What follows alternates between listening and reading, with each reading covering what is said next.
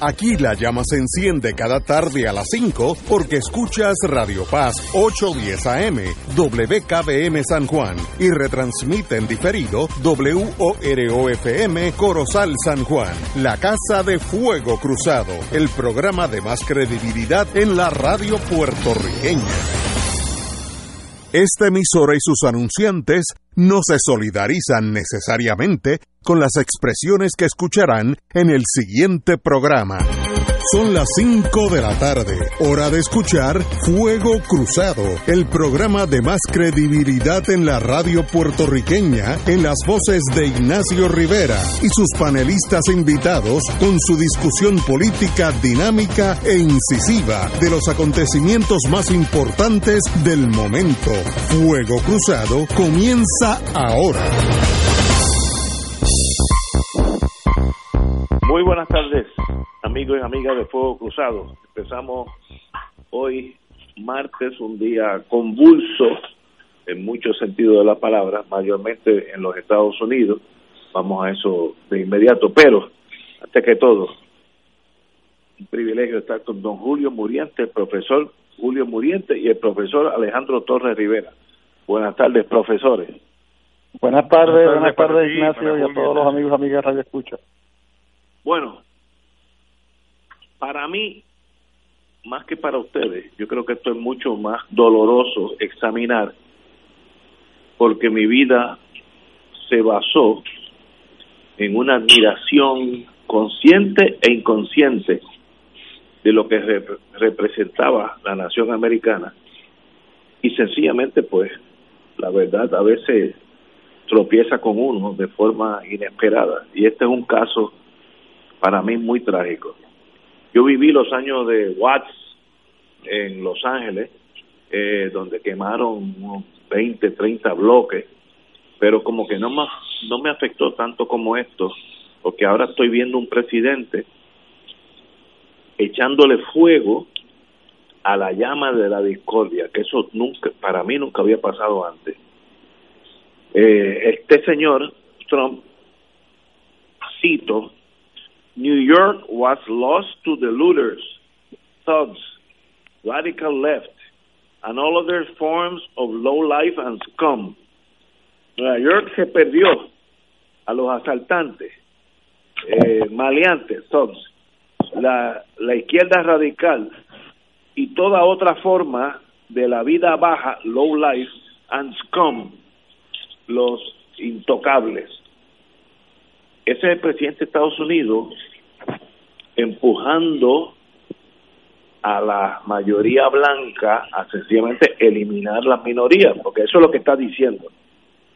Asustó, porque a él le gusta asustar, ese ya yo lo tengo medido, él lo que le gusta es shock.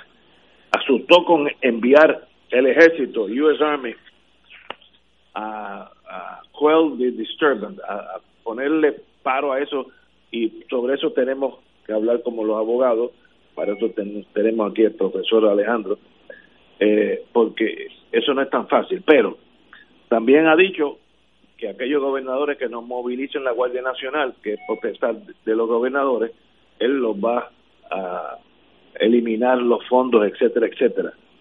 Eh, algo sencillamente incomprensible de, de lo que para muchos es América. Hay toque de queda hoy en 12 ciudades de, la, de los Estados 12 ciudades de los Estados Unidos. Eh, la violencia se ha tornado fuerte, tipo Watts en los 80, eh, quemando propiedades, automóviles, atacando a la policía. Yo vi con mis ojos la cosa que me trituró el corazón, con algún maleante le da con el carro a un a un policía que resultó ser sargento en uniforme y esas fotos que yo a mí nunca me ha gustado el toreo pero cuando el toro le da al, torero medio a medio y lo tira para arriba y, tú ves la figura del torero volando por los aires así mismo voló el sargento. Un acto salvaje salvaje la, la, y sencillamente todo esto está pasando en los Estados Unidos por un cúmulo de factores negativos acumulados a través de los años y es observado por el señor Trump, que sencillamente es lo peor que le ha pasado a la nación americana desde su comienzo. Eh, este señor es tan tan tan ignorante, voy a recoger vela para no ser apasionado, que dice que esto es una antifa, A-N-T-I-F-A, antifa, en vez de intifada. Él no sabe lo que es una guerra sagrada en el mundo árabe y él le llama antifa.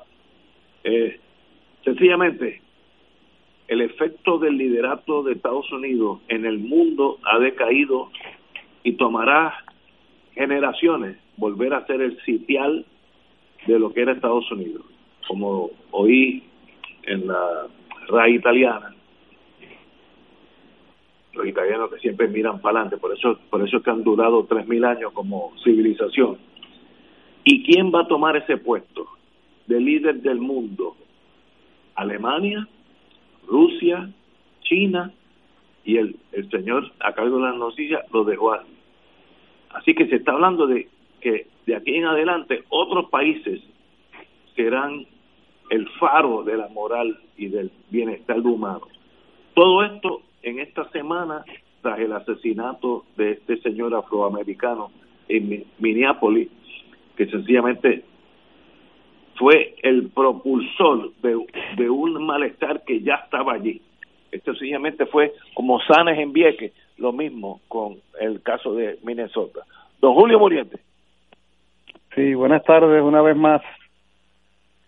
Lo primerísimo que quisiera decir para que no lo olvidemos nunca, es que es precisamente a ese país al que algunos pretenden que nosotros nos anexemos.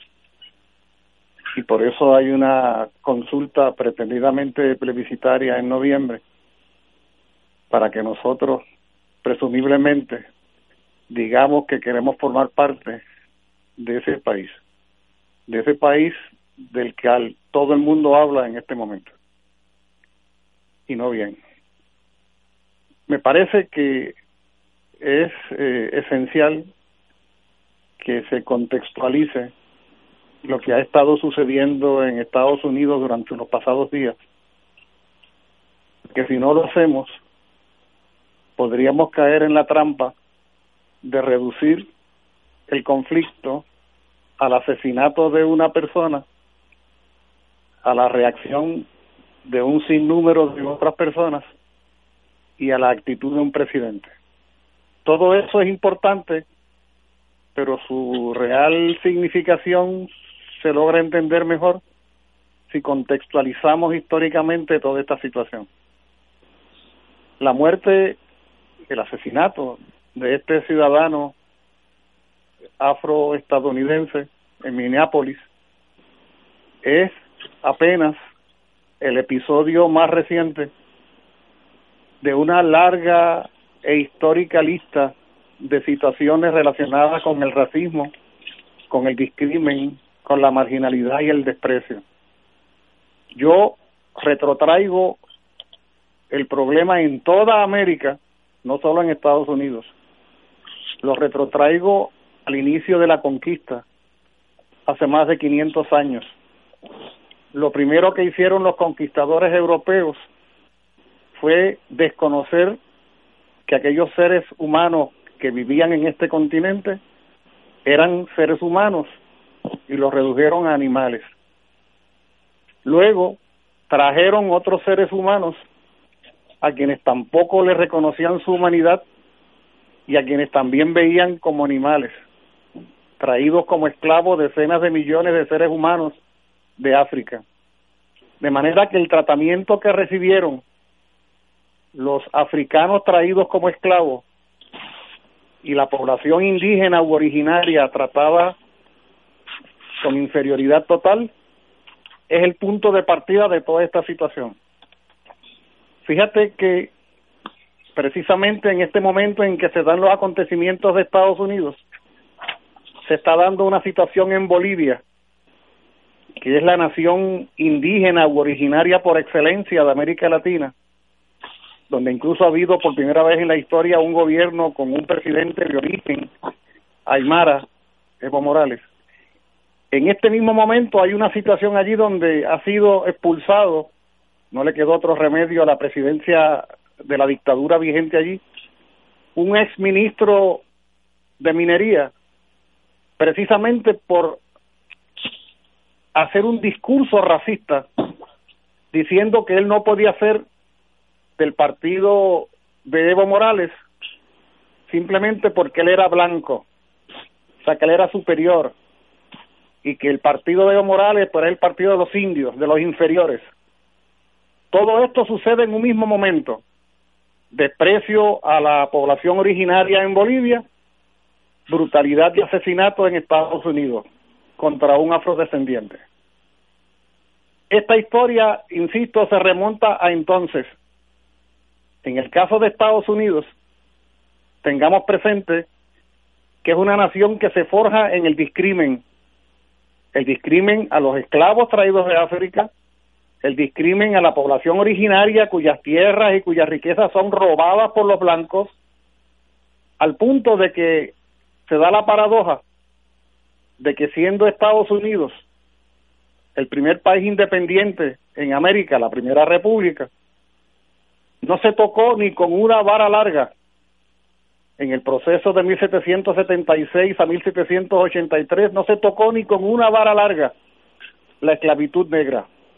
En ese momento, cuando surge Estados Unidos, había cuatro millones de esclavos de origen africano en lo que habría de ser Estados Unidos y el, uno de los principales hacendados esclavistas dueño de decenas de esclavos, era Jorge Washington, quien habría de ser el primer presidente de Estados Unidos.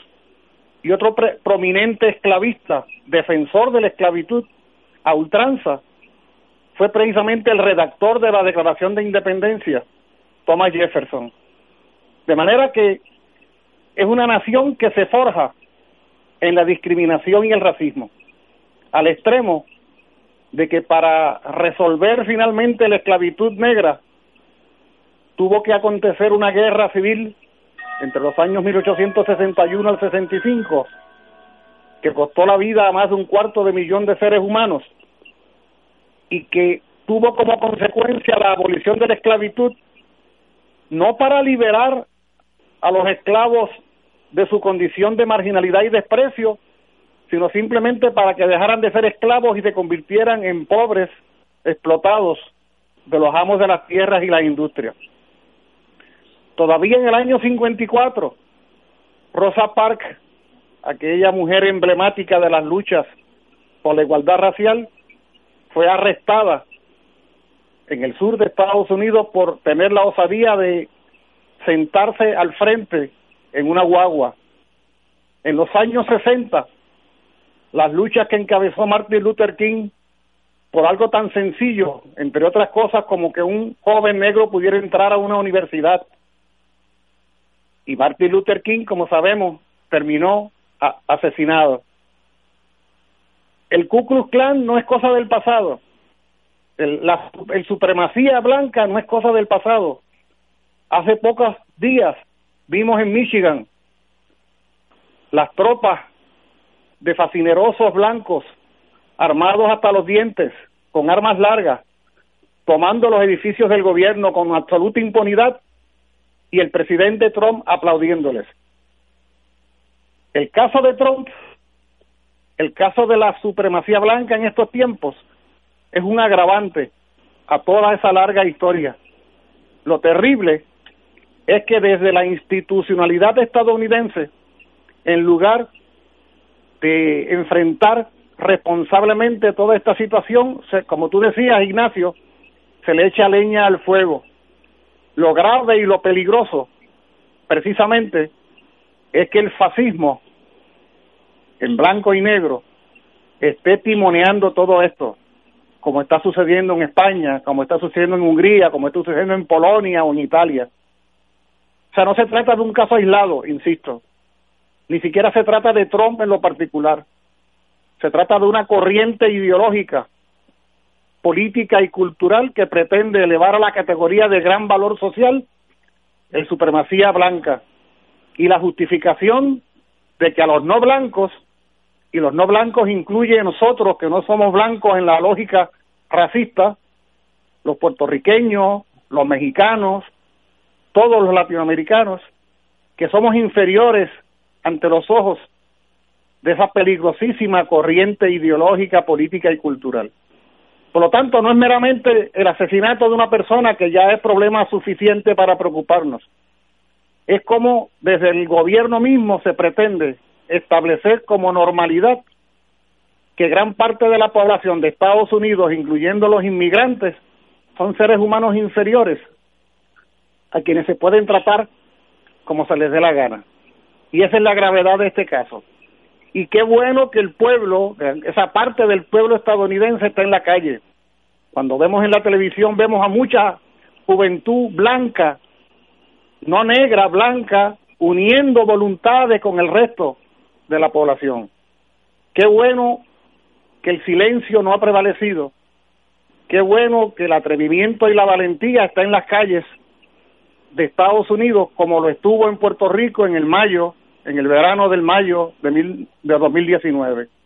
Vemos con mucha esperanza ese sentido de humanidad y esa sensibilidad social que se manifiesta en el pueblo estadounidense en este momento tan trascendental. Amigos y amigas, tenemos que ir a una pausa y regresamos con el otro profesor, Alejandro Torres y Rivera. Vamos a una pausa. Fuego Cruzado está contigo en todo Puerto Rico. Algo grande está pasando en el colegio Nuestra Señora de la Altagracia. Venimos con un currículo bilingüe, programa de vanguardia, presencial y a distancia, programas de música, religión y deportivo, laboratorio de computadoras y ciencias, tutorías, cancha bajo techo y comedor escolar, en un ambiente seguro y bajo acreditación de COGNIA. Únete hoy mismo al equipo ganador del colegio Nuestra Señora de la Altagracia y llama ya al 787-763-7755 y 787-763-7411. Aceptamos estudiantes con vales educativos educativos. La pandemia que amenaza a la humanidad en estos días de incertidumbre ha puesto en peligro no solo la salud de las personas, sino que también la economía global y la subsistencia financiera de la familia y otras instituciones. Las emisoras católicas que antes de la crisis ya enfrentaban una situación precaria para poder funcionar, se ha mantenido en el aire sirviendo a la comunidad y a los fieles, brindándole aliento y promoviendo la fe y la esperanza. Ahora más que nunca, recabamos de tus oraciones y ayuda económica para mantener este ministerio. Envía tu aportación a través de la aplicación ATH móvil de la siguiente manera. Paso número 1. Marca Pay a Business. 2. Busca Radio Paz 810. 3. Escribe la cantidad de donativo. Y 4. Marca enviar. Mil gracias y que Dios te colme de bendiciones por tu ayuda los negocios cerrados, las ayudas del gobierno no llegan, las deudas siguen acumulándose. ¿Qué hacer? ¿Qué hacer? Le habla el licenciado Ignacio García Franco, conocido abogado de asuntos financieros. Ante esta crisis hemos ampliado nuestro programa de educación legal. Sintonízanos para conocer cómo resolver los problemas legales que impactan su bolsillo. En Alerta Legal le hablamos de tú a tú, sin intermediarios. Todos los miércoles con licenciado García Franco a las seis y media de la tarde, justo después de Fuego Cruzado, aquí por Radio Paz 810 AM. No se lo pierda. Y ahora continúa Fuego Cruzado.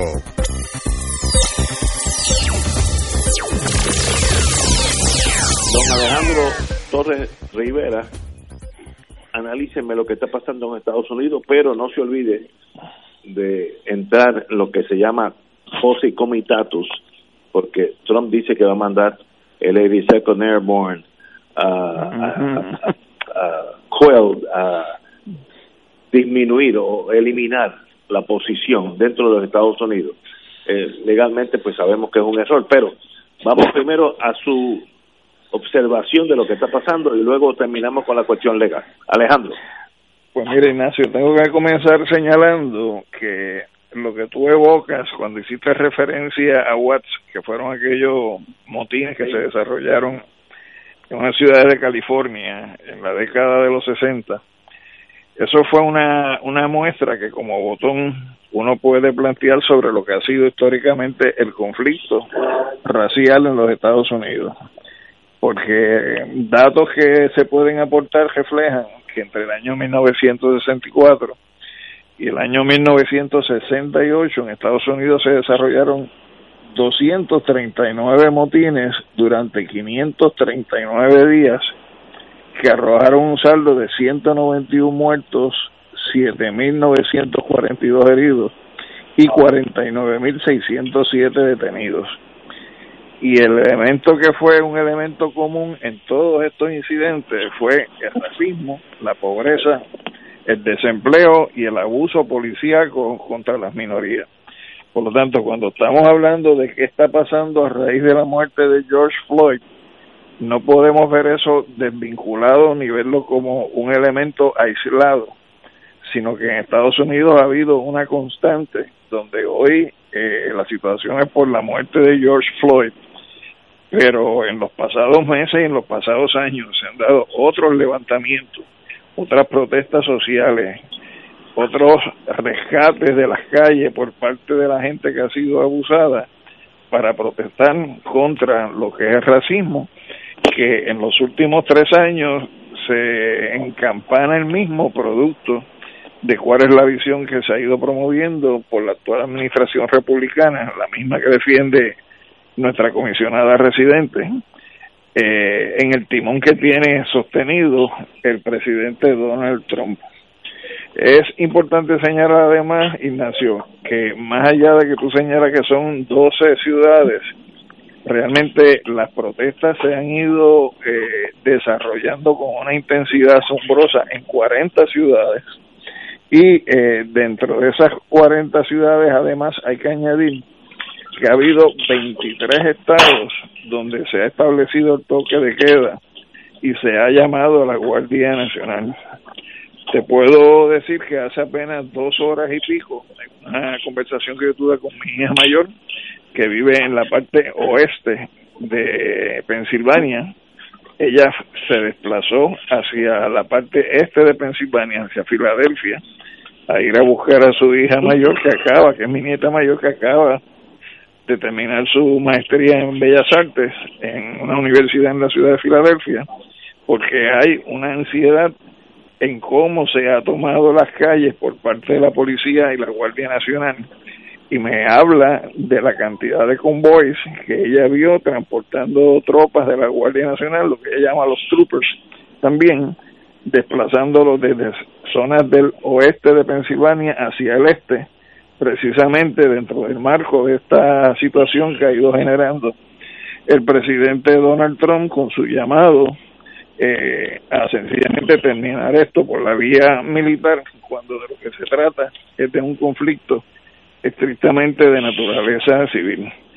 Tú mencionas que la frase antifa tiene una cercanía con lo que es la intifada que se ha desarrollado por parte del pueblo palestino contra lo que es el ejército israelí en los territorios ocupados.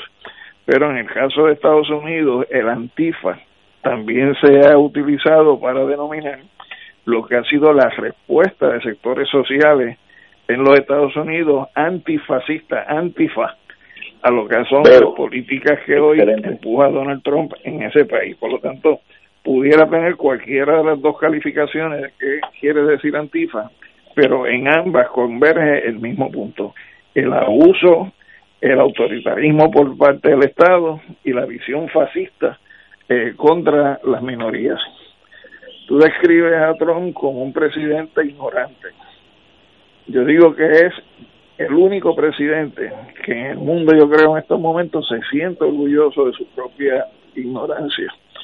Y yo creo que en ese sentido, este, lo que estamos viendo es, eh, como, como pudiéramos explicarlo, como una válvula de escape a toda esta presión que se ha venido generando en los pasados tres años, montada en el racismo, en la visión eh, antimusulmana de parte de Donald Trump cuando amenaza con cerrar las mezquitas, la visión antihispana de Donald Trump cuando prohíbe que se hable español, cuando mantiene una política anti-inmigrante horrorosa, cuando insiste en la construcción del muro, cuando sencillamente todo es tolerancia para los sectores supremacistas blancos y todo es restricción para las poblaciones humildes en los Estados Unidos y nosotros no podemos perder tampoco de perspectiva que ese desprecio o ese menosprecio que siente este presidente hacia las minorías se refleja también aquí en Puerto Rico con el trato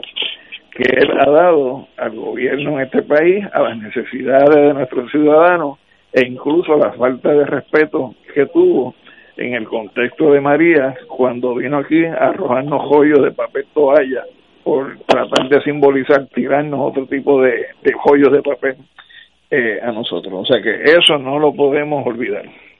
Ahora bien, sobre lo que tú preguntas de la amenaza de Trump de lanzar las tropas federales a la calle para eh, contener los elementos relacionados con alegadas violaciones eh, al orden establecido, eh, es importante tener presente que en el periodo de la reconstrucción de Estados Unidos, luego de la guerra civil que Julio describió en su fecha, eh, se estableció o se pasó una ley que es la ley Pose Comitatus, que fue aprobada el 18 de junio de 1978.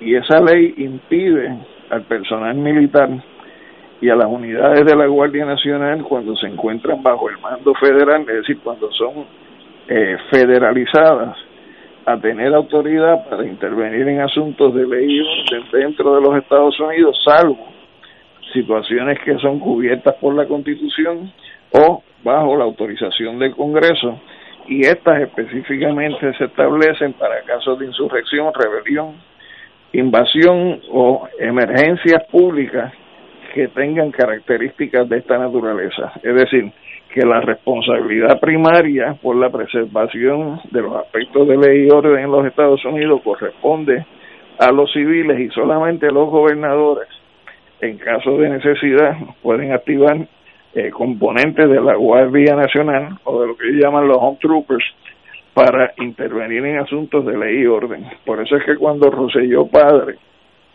se planteó la toma de los residenciales públicos en Puerto Rico, pudo activar personal de la Guardia Nacional, pero ciertamente no hubo participación de parte de unidades regulares del ejército de los Estados Unidos o de la reserva en Puerto Rico. En segundo lugar, eh, en casos eh, de, discusión sobre la ley Pose Comitatus, en el año 2006, bajo la administración de Bush, se trató de dejar sin efecto y en efecto se dejó sin efecto esa disposición legal, pero más adelante, en el 2008, el Congreso restauró las disposiciones de la ley pose comitatus y al presente la misma plantea la misma restricción de no intervención en asuntos de ley y orden por parte del personal que responda al ejército de los Estados Unidos o a la Fuerza Aérea. Y aunque no se incluye en la ley la infantería de marina ni la marina de guerra, eh, ambos estamentos militares han adoptado reglamentaciones internas que se apegan a las limitaciones que establece la ley POSE Comitatus, aunque no tenga incluida esas ramas de las Fuerzas Armadas dentro de la ley.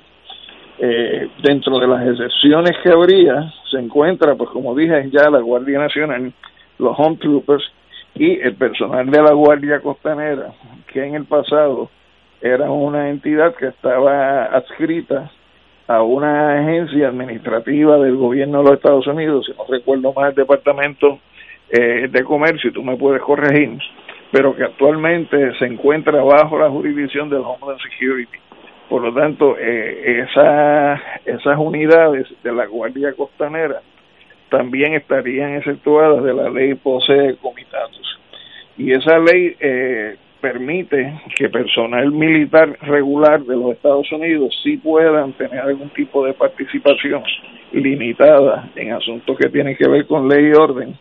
Cuando estamos hablando de emergencias que sean ocasionadas como resultado de materiales nucleares, de armas radioactivas o de misiones antiterroristas eh, de recopilación de inteligencia, equipamiento y ejecución en el cumplimiento de leyes y también en misiones relacionadas contra el narcotráfico.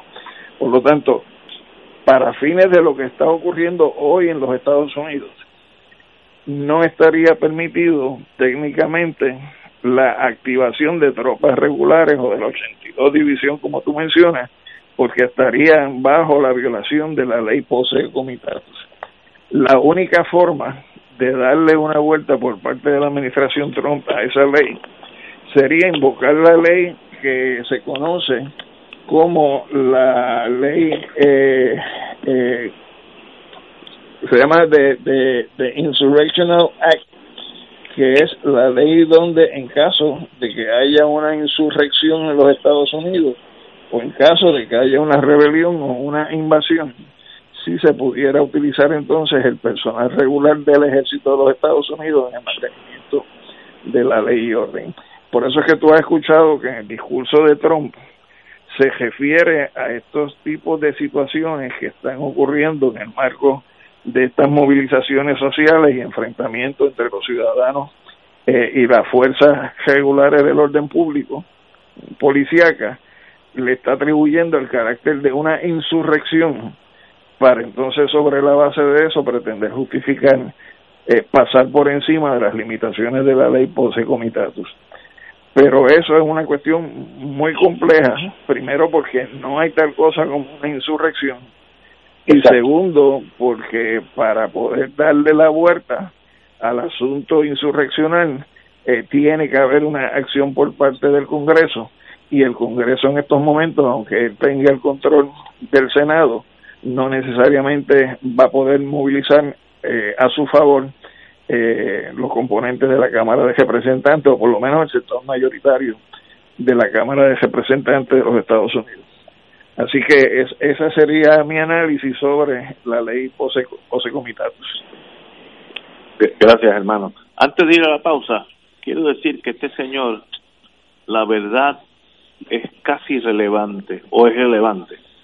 Él caminó a su iglesia, entre comillas, al frente de la Casa Blanca para que la policía tuviera que sacar a los manifestantes, tiraron gases lacrimógenos, uno que otro empujón, etcétera, etcétera. Y lo bueno de, de América es la calidad de la gente. La arzobispo, bishop, me imagino que en español es arzobispo, de esa iglesia episcopal al frente de la Casa Blanca, dijo que él, esa no es su iglesia, él nunca va allí. Que esto fue un charade, dijo el arzobispo que la vi, la oí con, mi, con mis ojos y con mis orejas, la oí. This, is, this was just a charade. Y, circuló, y circuló Ah, sí, salió. Sí. Era una mentira. Así que este señor utiliza todo. La verdad es irrelevante hasta la religión. Esa iglesia donde él fue nunca va. Así que no sea tan pequeño. Cuando la historia lo coja, como me enseñó a mí Néstor Duprey, no hay peor triturador que la historia. Y ese se encargará de este señor. Tenemos que ir a una pausa y regresamos. Vamos a la trinchera porque ya estábamos demasiado por Estados Unidos. Vamos, vamos a una pausa. Fuego Cruzado está contigo en todo Puerto Rico. El licenciado Ricardo Pascual cuenta con 29 años de abogado en la práctica civil de daños y perjuicios, caídas, accidentes, accidentes de tránsito y otros. El licenciado ofrece consultas gratis, incluso si no puede llegar a la oficina, vamos a su residencia. Si usted, un familiar o una amistad ha sufrido un accidente, llame para cita y consulta al 787-510-4883, 510-4883. La oficina del licenciado Pascual está en el Centro Internacional de Mercadeo, carretera 165, Torre 1, oficina 210 en Guaynabo, frente a la cárcel federal. Recuerde, llame para orientarle y ayudarle al 787-510-4883, 510-4883. En Oro 92.5 FM, Radio Paz 810 y el Canal 13 estamos trabajando a tono con la emergencia que en estos momentos está viviendo Puerto Rico. Estamos ofreciendo nuestros servicios al máximo con el personal disponible disponible según nos permitan las circunstancias. Si tiene un mensaje para ofrecer a sus asociados, clientes o personal, solo tiene que llamar al 787-349-7949, 787-552-0825 y nuestros empleados le comunicarán al personal de ventas para atender su necesidad. A nuestros clientes estén en comunicación con su ejecutivo o ejecutiva de ventas que continúan ofreciendo sus servicios como de costumbre. Recuerden los teléfonos 787-349-7949 y 787-552-0825. Fuego Cruzado, el programa de más credibilidad en la radio puertorriqueña, es ahora la tribuna abierta de análisis noticioso, con diversas perspectivas que exploran el trasfondo de lo que acontece a diario y cómo nos afecta. Escucha Ignacio Rivera y sus panelistas invitados de lunes a viernes en Fuego Cruzado en transmisión diferida a las 10 de la noche por Oro 92.5 FM. Y ahora continúa Fuego Cruzado.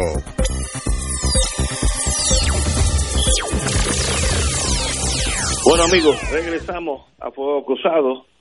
En seis meses, 180 días, tendremos un nuevo Código Civil que regula nuestra vida desde antes que nacemos hasta después que morimos.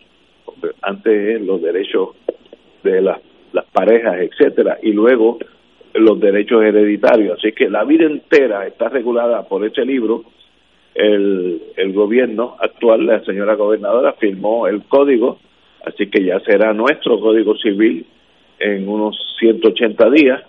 Eh, no ha habido, como siempre, hay, disidencias, etcétera.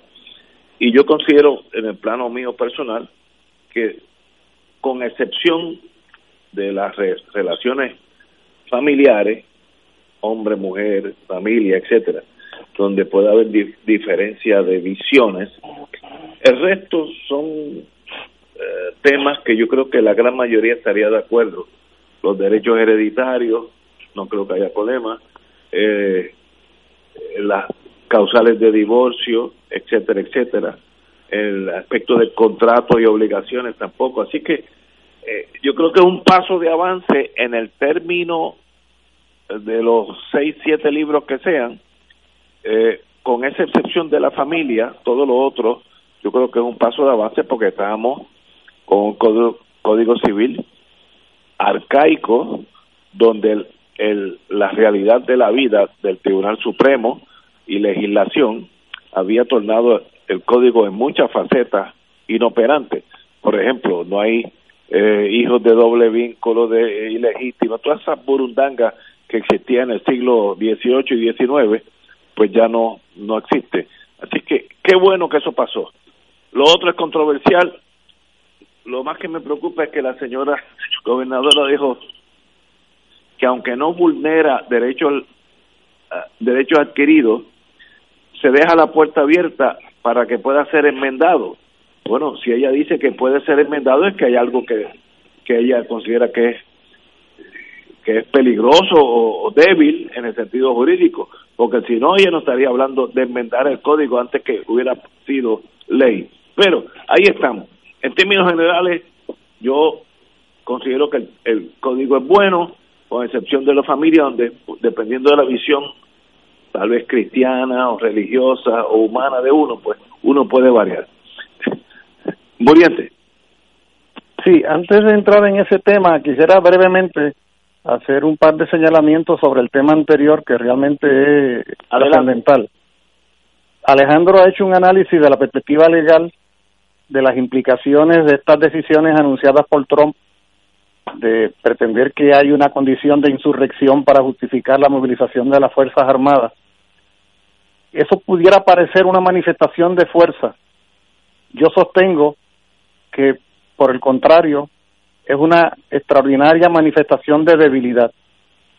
Cuando un gobernante se ve precisado a movilizar las Fuerzas Armadas de su país para enfrentar a su propio pueblo, lo que está demostrando es la incapacidad de gobernar. Lo que está demostrando es que su autoridad está deshaciéndose, que las calles están teniendo más poder efectivo que la institucionalidad que ese gobernante representa. En el caso de Estados Unidos, esto es particularmente importante, habida cuenta de que como gran potencia mundial, cada vez que escuchamos que en Estados Unidos se movilizan fuerzas armadas, es para ir a agredir a otro país. Amenazas contra Venezuela, amenazas contra Siria, una guerra en Afganistán, apoyo a las acciones contra Gaddafi en el norte de África, intervención en Irak, las Fuerzas Armadas estadounidenses como punta de lanza del expansionismo capitalista, imperialista estadounidense. En este caso, la situación es totalmente distinta. Es el anuncio de la movilización de las Fuerzas Armadas estadounidenses para enfrentar al pueblo estadounidense, porque hay una insurrección, pero no es en Venezuela, ni en Irak, ni en Siria, ni en Afganistán, sino que es en Washington, y es en Houston, y es en Nueva York, y es en Los Ángeles. Es una muestra elocuente del debilitamiento de la gestión de un presidente y de un gobierno cuando el pueblo se tira a las calles y al gobierno no le queda otra opción que amenazar con las armas, con los perros, con los gases lacrimógenos, con los proyectiles de goma, etcétera. Eso es un asunto. Y el otro, el que tiene que ver con Donald Trump en lo particular. Yo no creo que él sea ni bruto ni mediocre. Yo creo que él es un tipo perverso, pero mediocre no lo es. Desde la mediocridad no tendría los miles de millones de dólares que tiene, ni habría llegado a la presidencia. Hay que tener cuidado con esa visión del análisis histórico que reduce muchas veces los procesos a determinados individuos. Individuos de distinto signo político. Decir que el nazismo es Adolfo Hitler o que el estalinismo es José Stalin o que la revolución cubana es Fidel Castro o que el Estado Libre Asociado es Luis Muñoz Marín es reducir las claves a unos personajes. Claro que esos personajes son importantes. Claro que esos personajes recogen en sí mismos muchos de los procesos. Pero una cosa es el personaje y otra cosa es el proceso. Donald Trump no está actuando en la soledad. Donald Trump se sabe respaldado por sectores del gran poder económico, político y militar y sabe que cuenta con el respaldo de decenas de millones de ciudadanos estadounidenses que lo llevaron a la presidencia en 2016. Eso sí que es importante, reconocer que ese personaje es la punta del témpano de un proceso altísimamente peligroso. Si fuera solamente Donald Trump, bastaría con que desapareciera de la escena y entonces uno diría, pues, eh, muerto el perro, se acabó la rabia. Pero es mucho más complejo que eso. Por eso, cuidado con disminuir la trascendencia o la importancia a lo mal que pueda caernos Trump. Porque no se trata de eso, se trata de algo mucho más grave. Sobre el tema del Código Civil. Código Civil. Sí, eh, debo decir, primero que todo, yo no he leído ese documento tan extenso de cientos de páginas, reconozco que como muchos puertorriqueños y puertorriqueñas he dependido de los análisis de noticias en la radio, en la televisión, en la prensa. He escuchado personas que gozan de mi confianza profesional, intelectual, que como tú has indicado, Ignacio, eh, eh, concluyen que en el balance este Código Civil tiene elementos positivos y que sin duda parecerá ser superior al que está vigente todavía al día de hoy. No obstante, tiene deficiencias. A mí no me extraña que tenga deficiencias, habida cuenta de que es el fruto de gobiernos conservadores que tienen una visión de mundo que no necesariamente coincide con la de otros sectores en nuestro pueblo, que van a querer perpetuar en el Código Civil una manera de concebir la vida toda, a nivel familiar, a nivel personal, a nivel sexual, a nivel de relaciones de pareja, a nivel de lo que tú quieras. Sin embargo, me preocupa que el énfasis pudiera estarse dando en algunos sectores en aquellos aspectos con los cuales tienen diferencias, sin reconocer el valor de lo positivo que pueda tener el documento, pero más serio aún, sin buscar la manera de asegurar que lo positivo que haya en ese código se implemente. Porque, ojo, el papel aguanta la tinta que pongan sobre él, todo lo que escriban sobre él. Entonces, ¿qué garantía tenemos nosotros que los aspectos afirmativos, progresivos, democráticos, si se quiere, de ese código van a implementarse efectivamente y no van a ser letra muerta? O sea, ¿cuántas leyes, códigos, reglamentos, determinaciones no se han generado en el llamado Estado de Derecho puertorriqueño que resultan a la larga ser letra muerta y no se implementan. Por lo tanto, yo sugiero que a la misma vez que atendemos aquellos aspectos de los que diferimos del Código Civil, eh, pongamos el acento en asegurarnos que aquellos aspectos valiosos, positivos del código se implementen para beneficio del país sin perder de vista de que después de todo se trata de un código civil colonial, parte de cuyo sostén legal jurídico está en dependencia del Estado de Derecho impuesto desde Estados Unidos.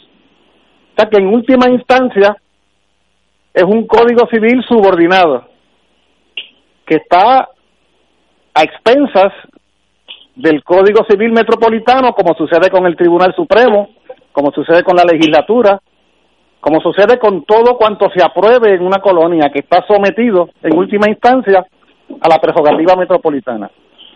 Pero me parece que debemos reivindicar lo que de positivo tenga este código e imponer que se aplique a esos aspectos positivos a la misma vez que luchamos para avanzar en aquellos otros asuntos que entendemos que necesitan eh, mejorías o transformaciones profundas. Esa sería mi apreciación eh, preliminar, si se quiere, sobre este asunto. Señores, tenemos que ir a una pausa, vamos a una pausa y regresamos con Fuego Cruzado. 2.6 millones de autos en Puerto Rico, algunos de ellos con desperfectos.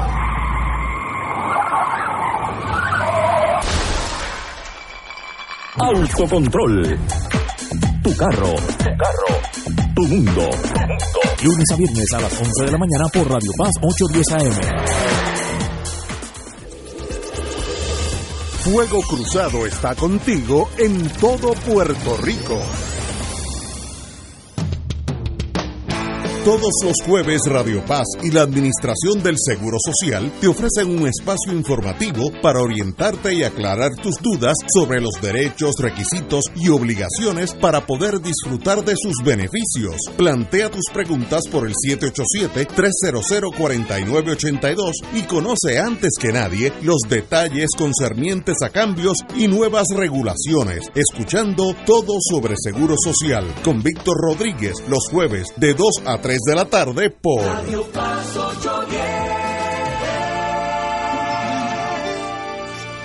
La pandemia que amenaza a la humanidad en estos días de incertidumbre ha puesto en peligro no solo la salud de las personas, sino que también la economía global y la subsistencia financiera de la familia y otras instituciones. Las emisoras católicas que antes de la crisis ya enfrentaban una situación precaria para poder funcionar, se ha mantenido en el aire sirviendo a la comunidad y a los fieles, brindándole aliento y promoviendo la fe y la esperanza. Ahora más que nunca, recabamos de tus oraciones y ayuda económica para mantener este ministerio. Envía tu aportación a través de la aplicación ATH móvil de la siguiente manera. Paso número uno, marca Pay a Business. 2. Busca Radio Paz 810. 3.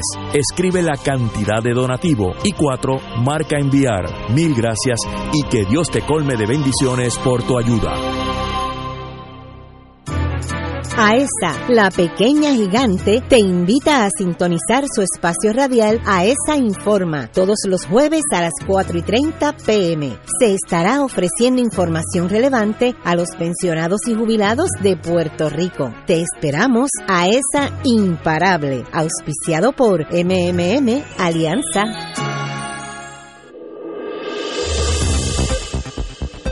Y ahora continúa Fuego Cruzado. Regresamos, amiga, amiga, Fuego Cruzado. Como el, el Internet tiene la ventaja que uno puede conseguir la información del mundo entero en unos segundos, un amigo me mandó los principios de Joseph Goebbels, que era el ministro de propaganda bajo el gobierno de Hitler, y era una persona despreciable plus, pero no deja de ser importante conocer su visión de cómo tú guías un país hacia lo que tú quieras. Los principios de la propaganda en términos nacional. Avoid abstract ideas. Eh, evita ideas abstractas. Apela a las emociones. Esa es la primera constantemente repite las mismas ideas, usa frases estereotipadas, el muro del México, etcétera, etcétera.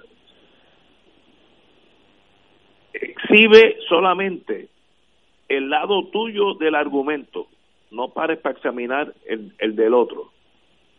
Continuamente criticas a tus oponentes, en eso Trump es un fenómeno. Y de vez en cuando pick out one special enemy for special vilification. De vez en cuando escoge un enemigo específico para darle durísimo y, y vilificarlo, si es que existe esa palabra en español. Si examinamos el gobierno de Trump inconscientemente, porque él, no es que haya leído de Goebbels nada, pues ese señor no ha leído nada de nada, pero sigue los principios del ministro de propaganda de Hitler al pie de la letra. En estos cinco puntos, yo puedo decir que los cinco le aplican a él directamente.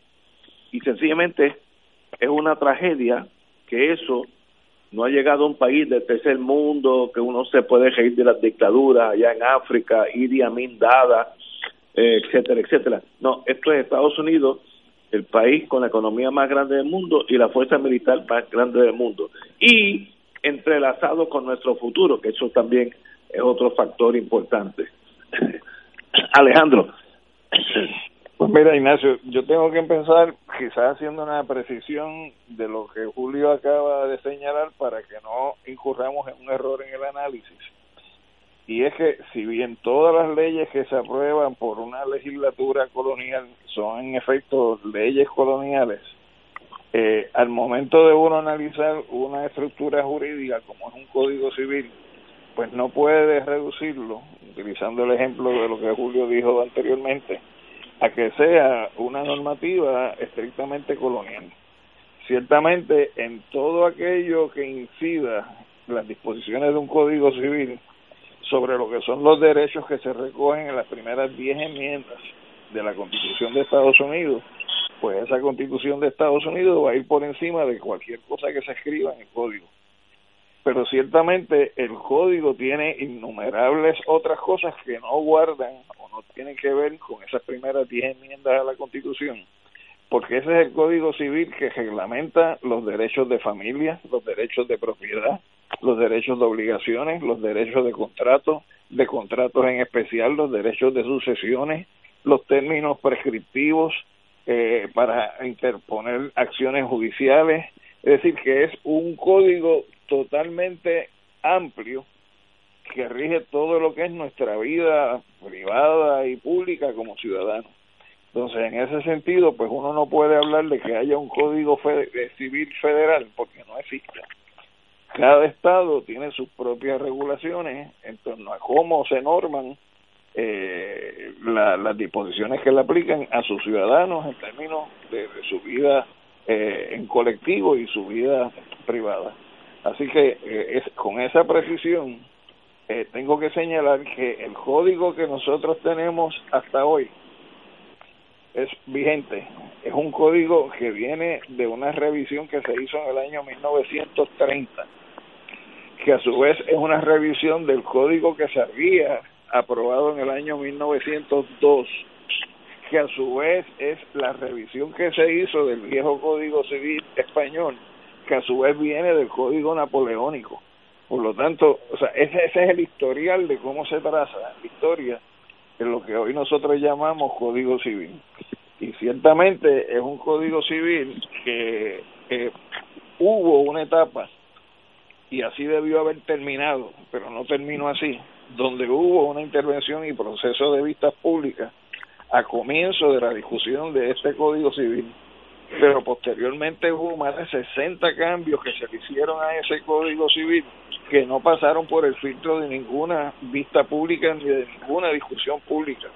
Y en ese sentido, pues es un código que al final del camino, algo que empezó en un ejercicio participativo, terminó sencillamente en un ejercicio impositivo por parte de la legislatura, eh, al margen de lo que pueda haber sido la opinión de las minorías parlamentarias o incluso de la participación ciudadana.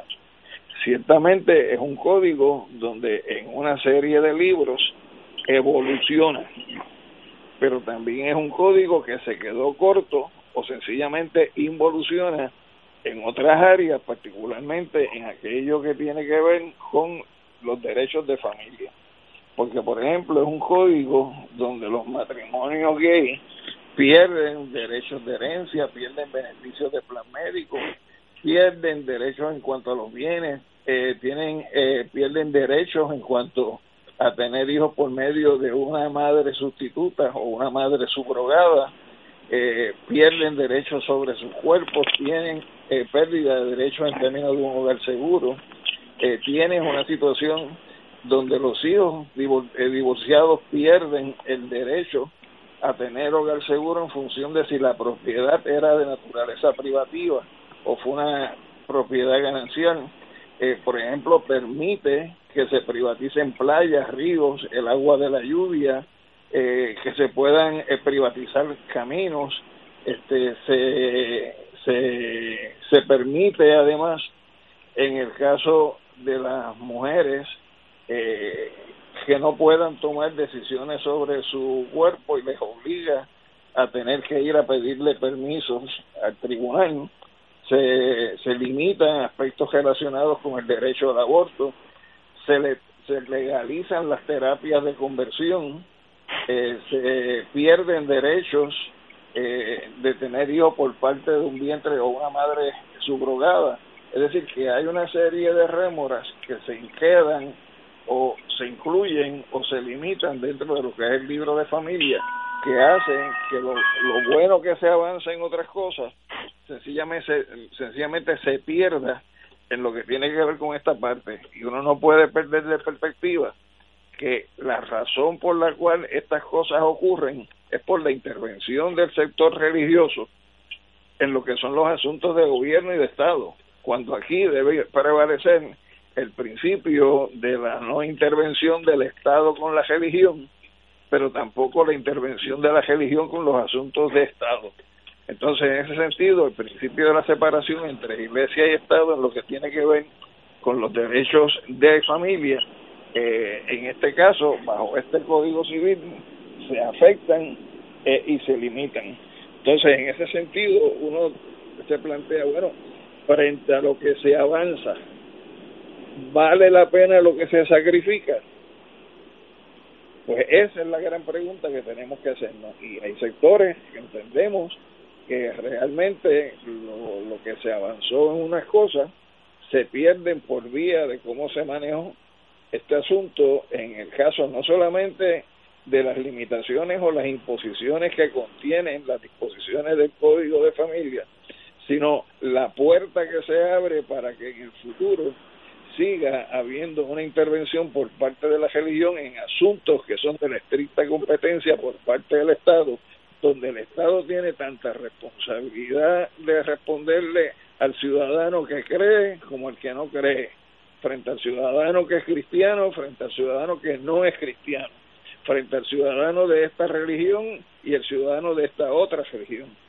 Por eso es que el principio es un principio que es absoluto desde el punto de vista de lo que es la separación de iglesia y Estado, que es un principio que está bajo nuestra constitución y un principio que también está bajo la constitución de los Estados Unidos. Entonces, en ese sentido, pues me parece que hay que condenar eh, no solamente el proceso antidemocrático que se ha seguido en la aprobación del código como producto final, como también hay que condenar las limitaciones que impone el código en el área del libro de familia a lo que son las relaciones eh, y los derechos de la mujer, eh, los derechos de los niños y los derechos y los derechos de otras formas de relación eh, entre los seres humanos que no son las tradicionales a las que tenía acostumbrado pues el código del año español al código del año 1902 al de 1930 y a los cambios que se le habían hecho hasta el día de hoy así que esa es mi posición desde el punto de vista eh, de estricto derecho yo reconozco unos aspectos positivos en unas cosas, pero tengo que denunciar y condenar eh, el resultado final de este proceso. Vamos a una pausa, son las seis y un minuto y regresamos a Fuego Cruzado. Fuego Cruzado está contigo en todo Puerto Rico.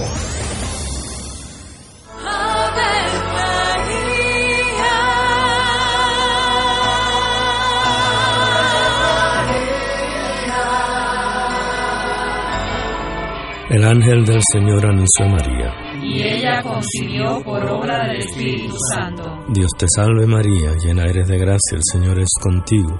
Bendita tú eres entre todas las mujeres, y bendito es el fruto de tu vientre Jesús. Santa María, Madre de Dios, ruega por nosotros pecadores, ahora y en la hora de nuestra muerte. Amén. He aquí la esclava del Señor. Hágase en mí según tu palabra. Dios te salve María, llena eres de gracia, el Señor es contigo. Bendita tú eres entre todas las mujeres y bendito es el fruto de tu vientre Jesús. Santa María, Madre de Dios, ruega por nosotros pecadores, ahora y en la hora de nuestra muerte. Amén. Y el Verbo se hizo carne. Y habitó entre nosotros. Dios te salve María, llena eres de gracia, el Señor es contigo. Bendita tú eres entre todas las mujeres, y bendito es el fruto de tu vientre Jesús. Santa María, Madre de Dios, ruega por nosotros Ruega por nosotros, Santa Madre de Dios. Para que seamos dignos de alcanzar las promesas de nuestro Señor Jesucristo. Oremos. Derrama, Señor, tu gracia sobre nosotros, que por el anuncio del ángel hemos conocido la encarnación de tu Hijo, para que lleguemos por su pasión y su cruz a la gloria de la resurrección, por Jesucristo nuestro Señor. Amén. Gloria al Padre, al Hijo y al Espíritu Santo. Como era un principio, y siempre, de los siglos. Amén. Ser rotario es vivir la alegría de servir a los demás, a la vez que cultivas la amistad y el compañerismo, sin límites y descanso. Mensaje del Club Rotario de Río Piedras. Aquí la llama se enciende cada tarde a las 5 porque escuchas Radio Paz 810 AM, WKBM San Juan y retransmite en diferido WOROFM Corozal San Juan, la Casa de Fuego Cruzado, el programa de más credibilidad en la radio puertorriqueña.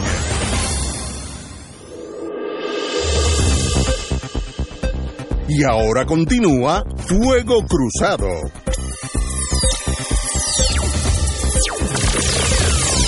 Regresamos, amigos y amigas, Fuego Cruzado. Para terminar el tema del Código Civil, tengo varias preguntas que terminarán en el tribunal y yo sé el resultado.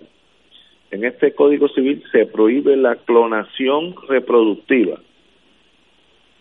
Si yo y mi esposa decidimos hacerlo, el Estado puede impedírmelo.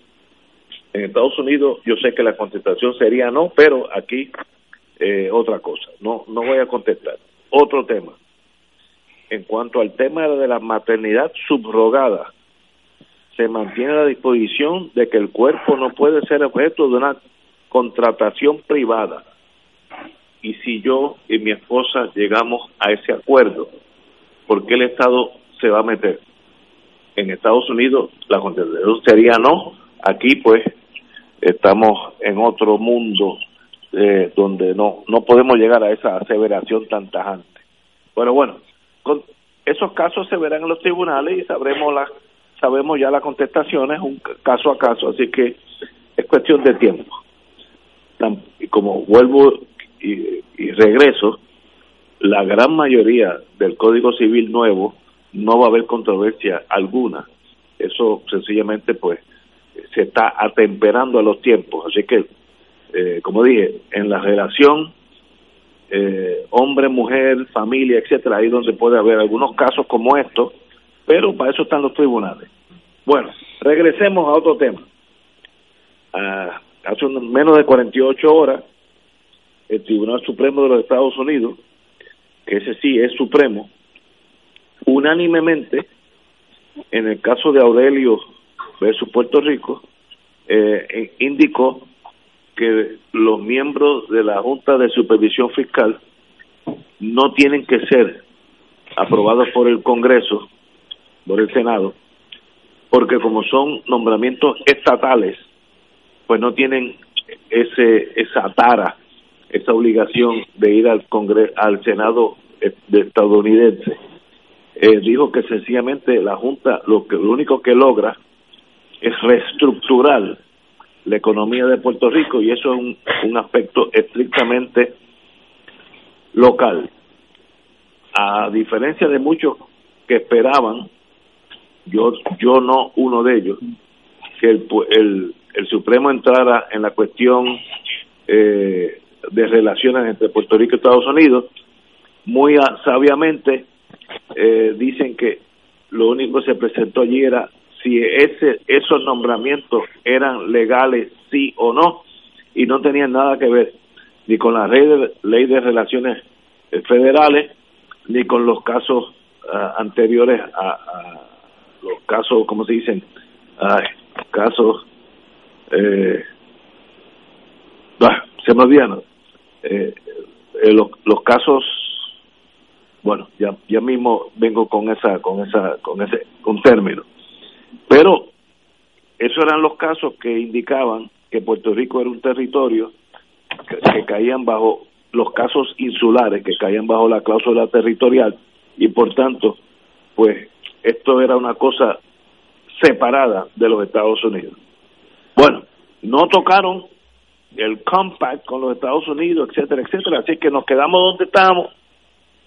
Aquellos que esperaban que esto hubiera sido la bala mágica vuelven a desolucionarse porque piensan que solamente el Tribunal Supremo dijo los miembros de la Junta Fiscal Federal en Puerto Rico son empleados estatales y por tanto no hay jurisdicción federal para que el Congreso tenga que intervenir el Senado y aprobar esos nombramientos, que era lo que Aurelius, esa compañía de bonos, eh, exigía. Así que un golpe durísimo a aquellos que querían disolver la Junta de Control Fiscal y un gol, golpe muy positivo a los miembros de la Junta de Control Fiscal, porque ahora tienen totalmente el endoso de los Estados Unidos. Alejandro. Pues mira Ignacio, en cuanto a esa decisión, tú sabes que yo soy de los que defendí y, como abogado de la UTIER también la posición de la UTIER eh, en este caso y entiendo de que uno de los mejores escritos que se sometieron desde el punto de vista de alegato fue el que sometió Lautier señalando políticamente la importancia de que el tribunal aprovechara la oportunidad para echar en el zafacón de la historia la teoría que entrañan los casos insulares predicados precisamente en consideraciones de carácter racista en consideraciones de que nosotros los puertorriqueños somos unos incapaces para gobernarnos por nosotros mismos y sobre la base de que somos seres inferiores a los que llegaron en el año 1898 con la invasión. O sea, esa oportunidad, la, les permitieron que siga eh, esa doctrina, porque es la doctrina que le da algún tipo de legitimidad desde la óptica de ellos a los Estados Unidos de poder sostener bajo la categoría de territorios incorporados permanentemente territorios como colonia. Entonces, en ese sentido, pues, eh, pues lamentablemente esa, ese fue el resultado. Pero sin embargo es importante demostrar que dentro de lo que es la decisión mayoritaria se establece claramente que el Congreso no solamente estableció una junta como parte del gobierno local de Puerto Rico, sino que el Congreso también le dio a esa junta una estructura, le dio unas responsabilidades y le dio unos poderes que son consistentes con el tipo de gobierno que nosotros tenemos. ¿Qué quiere decir esto? Que seguimos siendo un territorio sujeto a los poderes plenarios del Congreso y que en ese sentido la ley promesa que se establece en el año 2016 vino a modificar lo que eran las relaciones políticas que habían entre Puerto Rico y los Estados Unidos a partir del año 1952. Por lo tanto, el tema de que hay un pacto bilateral se va por la borda también en la medida en que el Congreso sigue tomando determinaciones sobre Puerto Rico como si no hubiera tal pacto. Por lo tanto, es la forma de poner en crudo lo que es la colonia. Y más aún, no sé si te fijaste que en la decisión son tan atrevidos en la forma como se expresan, donde señalan que aunque aquí hubo un proceso constitucional en el año 52 que permitió que se aprobara una constitución, el Congreso de los Estados Unidos le hizo unos pequeños, que así lo dice, pequeños cambios. ¿Y tú sabes cuál es uno de esos pequeños cambios que el Congreso hizo? Dime. La inclusión de la sección 3 del artículo 7 en la Constitución que dice que cualquier cambio que pretenda hacérsele a esa Constitución a través del procedimiento de enmiendas a la Constitución que allí se establece no pueden sacarnos ni de la cláusula territorial, ni de la ley 600, ni de la ley de relaciones federales con Puerto Rico. Por lo tanto, ese pequeño cambio, casi sin querer, que hizo el Congreso es lo que nos ata a la cuestión de que no se le pueden hacer modificaciones bajo el procedimiento de enmiendas a la Constitución si las mismas lo que plantean es un desarrollo soberano de poderes políticos por parte del pueblo puertorriqueño. Por eso es que la única alternativa que nosotros tenemos para responderle a la ley promesa, que es una medida política del Congreso de los Estados Unidos para acentuar su control colonial sobre Puerto Rico, tiene que ser una respuesta política. Y esa respuesta política la tiene que dar el país desde el punto de vista de reclamar el ejercicio de lo que es su propia soberanía y el método para enfrentar a los Estados Unidos en ese ejercicio es la propuesta de una asamblea constitucional eh, de estatus. Entonces, en ese sentido, pues yo creo que lo que nos queda a nosotros, Ignacio, es cruzar nuestro propio Rubicón, es decir, enfrentar lo que es el ejercicio del poder imperial de los Estados Unidos sobre nosotros los puertorriqueños y las puertorriqueñas y decidirnos a dar el paso al frente en el reclamo de un proceso de libre determinación y ejercicio de los poderes soberanos. Compañero Muriente. Sí, eh, quiero volver por un momento al Código Civil. Cuando yo señalaba la omnipresencia de la condición colonial, me refería a cosas específicas, por ejemplo, en lo que tiene que ver con relaciones de familia, el tema de relaciones de género y el tema del aborto y sus variaciones tiene una importancia relativa. Pero el Estado de Derecho vigente en Puerto Rico sobre el aborto y sobre, por ejemplo, matrimonios de personas de un mismo sexo, es el Estado de Derecho generado por el Tribunal Supremo de Estados Unidos. Es decir, el pueblo de Puerto Rico no ha generado leyes, derechos, ordenamiento jurídico sobre ese particular. Algo así como el tema de el carácter unánime de los jurados en los tribunales. Cuando el Tribunal Supremo de verdad, el de Estados Unidos, determinó que debe ser unánime las determinaciones, entonces el de acá, de manera muy mansa y muy dócil, decidió lo propio. Pero nadie comentó que el Tribunal Supremo de Puerto Rico lo hacía porque se veía obligado por las razones políticas de la subordinación colonial, sino que se asumió como algo muy normal. Tú mencionabas, a manera de pregunta, qué deberá suceder sobre una serie de asuntos que tú entiendes que en Estados Unidos están claros, pero que pareciera ser que el Código Civil puertorriqueño no. Pues mira, el día de mañana el Tribunal Supremo de Estados Unidos aprueba determinada decisión sobre el particular y eso se convierte en ley en Puerto Rico por encima del orden jurídico, por encima del Código Civil y por encima de todo. O sea que en ese sentido, las determinaciones finales del Código Final y de cualquier Estado de Derecho en una colonia están determinadas por las imposiciones de la metrópoli. Es lo que pasa con la ley promesa. Puede ser relativamente importante el debate sobre quiénes son los miembros de la Junta de Control Fiscal y cómo son seleccionados, designados o impuestos. Eso tiene una importancia política y el debate que se genera puede tener una importancia política.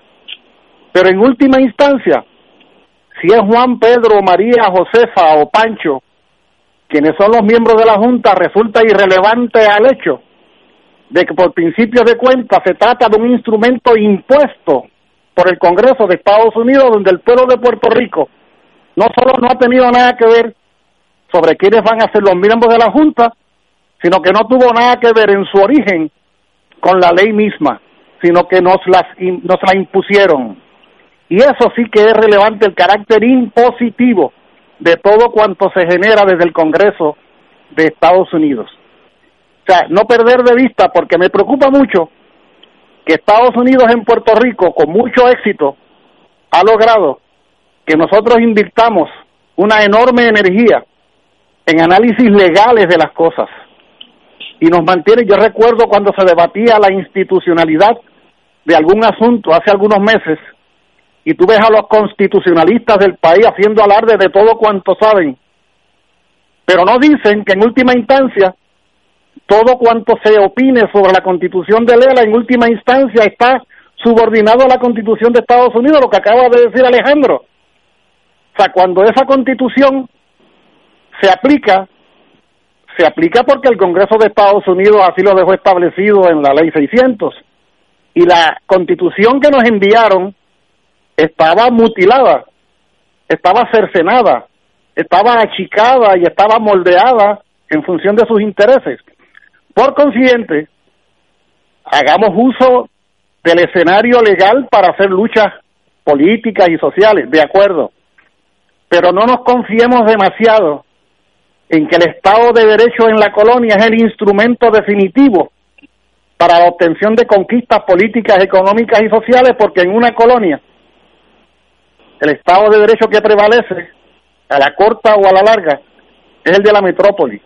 Y una última cosa que quiero decir, porque es interesante, Alejandro menciona con mucha razón esta influencia terrible de los sectores no meramente religiosos, no fundamentalistas de derecha. Esos son muchos de ellos de Trump. Pero interesantemente son anexionistas, son de Trump, son conservadores pero entonces están en oposición de la propia legalidad que nos impone Estados Unidos, como es el tema del aborto, como es el tema de los matrimonios de personas de un mismo sexo. Ellos en el fondo están queriendo socavar la propia legalidad estadounidense, esa nación a la que tanto veneran, impuesta sobre Puerto Rico. O sea, estos elementos fundamentalistas religiosos son altamente peligrosos, no por religiosos, sino por politiqueros y por el discurso atentatorio a los mejores intereses del pueblo de Puerto Rico. No hay duda de que su mano está presente en ese código civil, como lo pretende estar en todos los asuntos de la vida del pueblo puertorriqueño. Amigo, tenemos que ir a una pausa, son las 8, las 6 y 10. ¿Qué pasa, Ignacio? ¡Wow, wow! Todavía no ha sonado la chicharra de Wanda. Fuego Cruzado está contigo en todo Puerto Rico. En el Colegio Nuestra Señora de la Altagracia nos renovamos con un programa de vanguardia bilingüe, actividades extracurriculares, salones con aire acondicionado y mucho más. Todo en un ambiente seguro, supervisado y acreditado por CODNIA. Matrícula abierta para estudiantes de Puerto Rico e Islas Vírgenes. Pues honramos nuestro currículo optimizado a distancia. Únete a nuestro equipo de excelencia. Llama ya 787-763-7755 y 787-763-7411. Aceptamos estudiantes con vales educativos. El licenciado Ricardo Pascual cuenta con 29 años de abogado en la práctica civil de daños y perjuicios, caídas, accidentes, accidentes de tránsito y otros. El licenciado ofrece consultas gratis, incluso si no puede llegar a la oficina, vamos a su residencia. Si usted, un familiar o una amistad ha sufrido un accidente, llame para cita y consulta al 787-510-4883, 510-4883. La oficina del licenciado Pascual está en el Centro Internacional de Mercadeo, carretera 165, Torre 1, oficina 210 en Guaynabo, frente a la cárcel federal. Recuerde, llame para orientarle y ayudarle al 787-510-4883, 510-4883. En Oro 92.5 FM, Radio Paz 810 y el Canal 13 estamos trabajando a tono con la emergencia que en estos momentos está viviendo Puerto Rico. Estamos ofreciendo nuestros servicios al máximo con el personal disponible según nos permitan las circunstancias. Si tiene un mensaje para ofrecer a sus asociados, clientes o personal, solo tiene que llamar al 787-349-7949, 787-552-0825 y nuestros empleados le comunicarán al personal de ventas para atender su necesidad. A nuestros clientes estén en comunicación con su ejecutivo o ejecutiva de ventas que continúan ofreciendo sus servicios como de costumbre. Recuerden los teléfonos 787-349-7949 y 787-552-0825. Y ahora continúa Fuego Cruzado.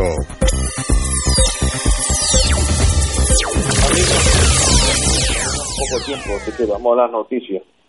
En el día de hoy sabe que el epidemiólogo del Estado, el señor o doctor, no sé, David Capó, no aceptó la extensión de su contrato y dejó de ser el epidemiólogo del Estado.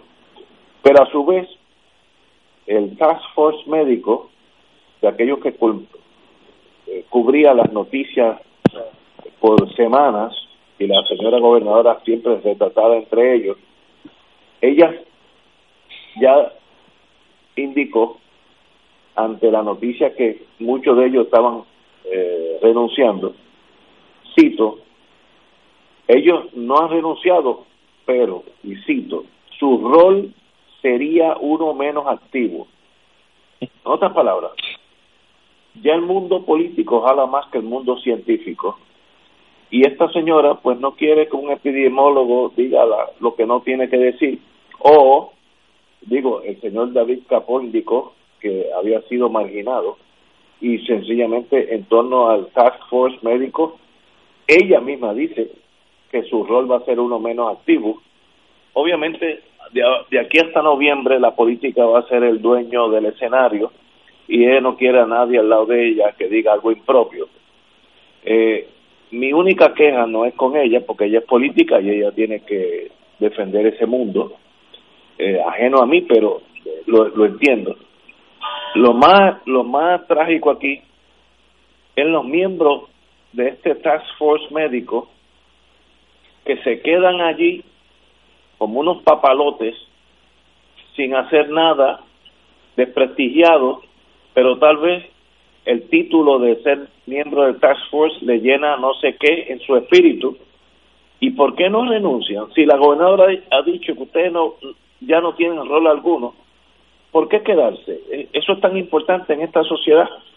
Muriente, dos minutos. Es algo, es algo, es algo terrible esto que ha sucedido, porque se hace evidente de que los intereses económicos, empresariales financieros, eh, han prevalecido por sobre una situación salubrista. Aquí nadie se opone a que haya una reapertura progresiva, cuidadosa, de comercio, de facilidades educativas, de áreas recreativas, y que vayamos volviendo poco a poco a eso que algunos llaman la normalidad. Pero oye, a nivel personal, jamás nadie piensa que si yo tuve una fractura en una pierna y el médico me dijo que debía estar dos meses acostado en lo que esa pierna regresaba a una cierta normalidad, a nadie se le ocurre invitarme a un maratón a las tres semanas del accidente, porque va a ser terrible lo que va a suceder con mi pierna y con mi cuerpo. Si eso aplica a un individuo, con más razón aplica a una sociedad entera. En ese sentido es lamentable que además de una manera tan despreciativa, tan poco delicada y tan poco eh, seria desde el gobierno, se desconozca el valor y la importancia de nuestros trabajadores de la salud que han dado cara por el país. Y esas palabras que ese epidemiólogo ha hecho públicas desde una candidez extraordinaria, dicen mucho, dicen mucho del gobierno que termina desconociendo que la salud es vida, que la salud es primero, primero que la apertura de centros comerciales, primero que la apertura de negocios. Tristemente es lo que va prevaleciendo a estas alturas y todavía no sabemos cuáles van a ser las consecuencias de lo que hoy se ve como una renuncia o un desplazamiento y mañana puede verse como una escalada en la condición de la pandemia en el país. Alejandro, dos minutos.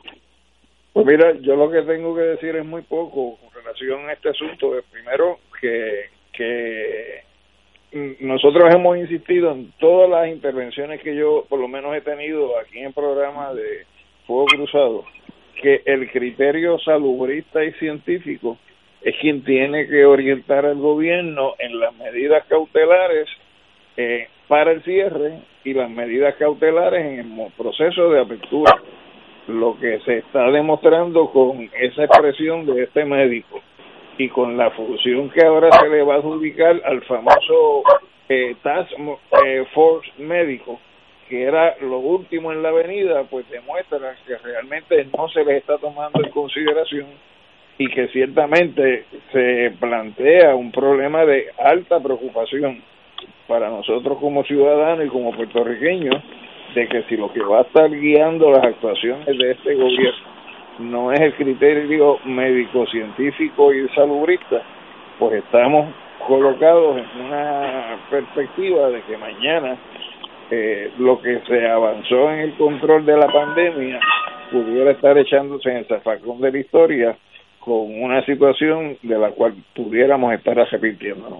Me parece que eh, la gobernadora, por su parte, lo que demuestra es un total estado de enajenación de lo que es la realidad del país en estos momentos y que se proceda como está procediendo a tomar decisiones políticas por encima de las decisiones eh, salubristas, pues eh, coloca un gran riesgo eh, a nuestra población.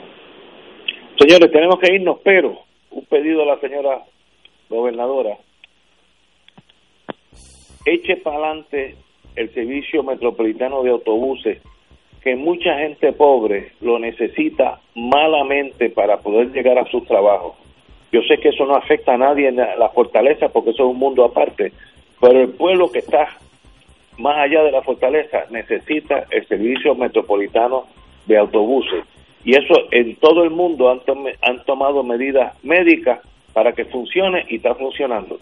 Hágalo por el pueblo que está debajo de esas puertas de la fortaleza que parecen que no hay contacto entre unos y otros. Señores, con este pensamiento, gracias Alejandro, gracias Julio, nos veremos Buenas tardes. viene, si el Señor lo quiere. Señores, hasta mañana miércoles.